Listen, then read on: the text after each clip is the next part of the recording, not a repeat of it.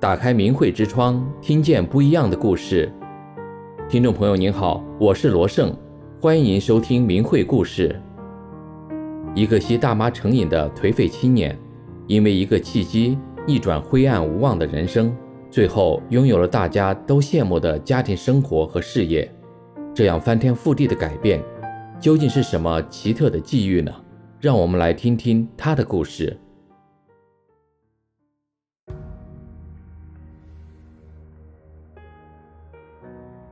我从小就不爱学习，总是欺负弱小同学。小学没毕业就学会了抽烟喝酒。我父母多次严厉管教我，但是都拿我没办法。到了初中，我开始谈恋爱。职高毕业，我也不找工作了，整天游手好闲，吃喝玩乐，追求享受，还留起了长头发。我还经常找家里要钱，父母都十分伤心，但是却无可奈何。后来我学起了音乐，靠玩音乐有了一点收入，虽然经济不太稳定，但至少比在社会上惹是生非要好一点。家人虽然不喜欢我把音乐当作职业，但是拗不过我，默认了。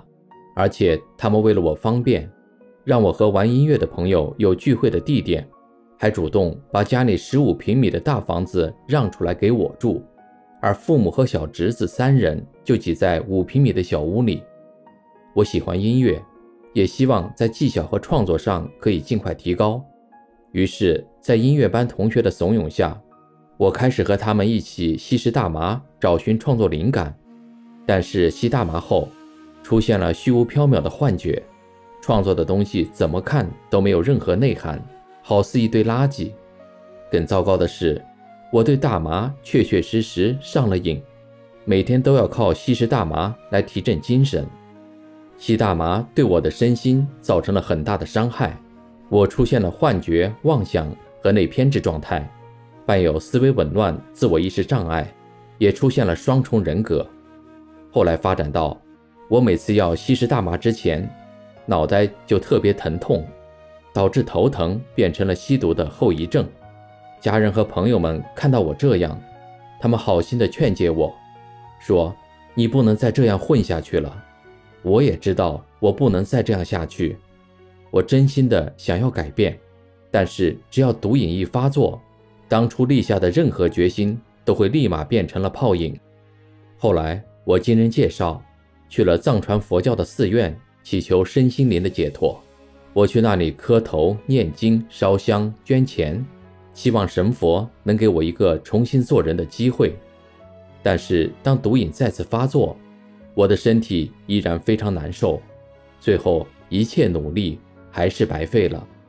我完全无法抵挡住大麻的诱惑，连抽烟喝酒也都没有戒掉。这是我最后的唯一希望，但是一切都破灭了。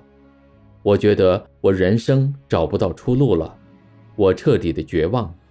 从那次之后，我开始自暴自弃，又恢复以前的生活，继续吸食大麻，也经常出入夜店酗酒，还带一些三教九流的人回家过夜，整个生活用糜烂一词来形容都不为过。家人看见我变成这样颓废，也彻底放弃了我，他们觉得我整个人都废掉了。那就这样吧，只要有办法养活自己。还有一口饭吃就行了。我一米八的个儿，体重没有超过七十二公斤，脸蜡黄，二十几岁的人，看起来像三十多岁。有一天晚上，我吸完大麻，躺在床上，心中有一种莫名的恐惧感，当时身体也特别不舒服，恍惚之间，好像有一个声音告诉我：“你不能再这样下去了。”瞬间。我眼眶里打转的泪水，快要夺眶而出了。我的内心纠结难忍，非常的痛苦。二零零六年十月的某一天，我在家里清理抽屉里的物品，无意间发现了一张白色的光盘。那是三个月前，我去一个朋友家里做客时偶然得到的。光盘上印着一朵莲花，我心里一动，就打开来看，里面有个视频《风雨天地行》。还有一本电子书，书名是《转法轮》。当时我只觉得好奇，就打开来看，一看就一直想要看下去。这本书我是第一次看，我就被里面的内容吸引住了。里面讲的是如何做一个好人，如何为别人着想，不与人争斗，孝敬父母等。不到一周的时间，我就把这本电子书全部看完了。看完《转法轮》后，我明白了人活着的意义。原来当人就是为了返本归真。这一个道理重重地打到我的灵魂深处。我告诉自己，这就是我要找的。我再也放不下这本书了。就这样，我开始修炼法轮功。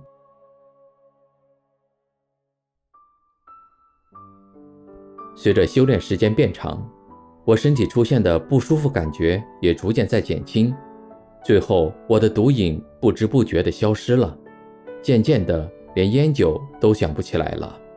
修炼三个月后，我意外发现，过去满口脏话的我，现在竟然一句脏话都不会说了。我也把长头发和胡子全部剪掉，剃除了这些毛发，我整个人焕然一新。灰暗的生活好像照进许久不见的阳光。然而，当我父母知道我是因为修炼法轮功才变成像一个活着的人，他们却强烈的反对我修炼，他们千方百计地阻止我，还连续好几天要亲戚们轮番劝我放弃修炼，甚至有一天晚上，他们冲进我的屋里，不仅怒骂，还动手打了我。以前我游手好闲吸大麻，他们都不曾这样对待我，现在，他们因为听信了中共的谣言与污蔑，仇视法轮功，对我又打又骂的。有一天晚上，我禁不住哭了起来。我为我家人不知道法轮大法好而哭泣，因为我知道大法的美好，是大法让我重生，找回真实的自己。当时，我的脑子里忽然浮现出一首歌：飞飞飞上蓝天，天天天空湛蓝。我觉得这首歌词好像是在鼓励我。我深深的知道。只要坚持修炼，我一定可以远离过往的阴霾。随着修炼，我明白了做事情要多为别人着想。回想自己过去的二十多年的所作所为，太自私了，只顾自己，完全不顾家人的感受，我十分内疚。于是，我把我住的十五平米的大屋让了出来，还经常帮父母干一些力所能及的家务。我也开始找工作。不再给家里增添负担了。朋友给我介绍了一个酒吧的工作，工资每月人民币一千元。我心想，钱再少也要去上班。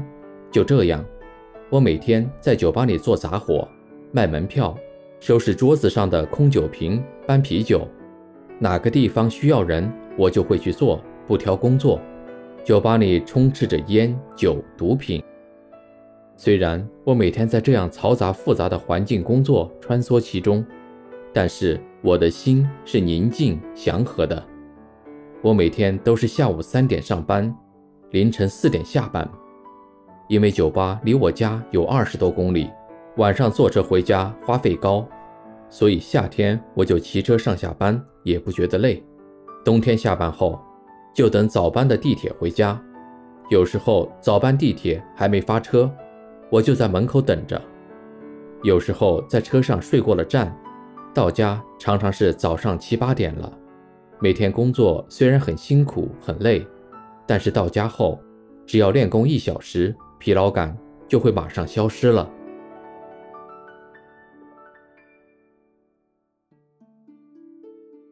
有一次，我遇到无理的客人不付费，就想要进场看演出，我当时拒绝了。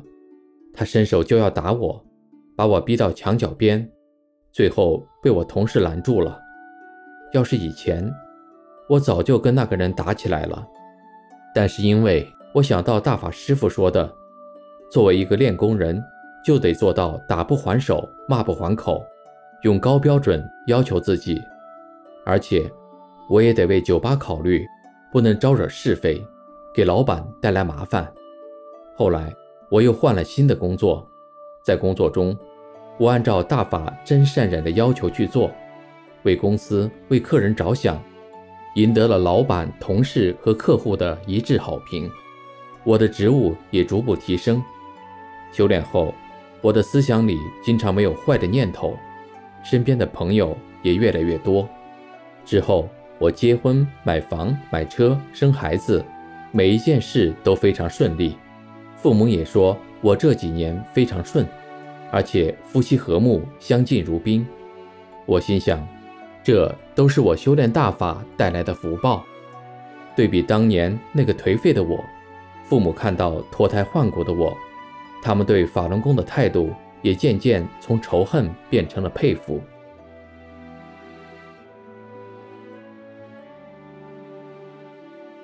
大家都知道，人之初，性本善。人人都有善根，只是在物欲横流的社会中迷失了，使自己陷入困境，难以自拔。故事的主人公是幸运的，他因为修炼后了解人生的真意，找回善良的真我。听众朋友，今天的故事就为您讲到这里了，感谢您的收听。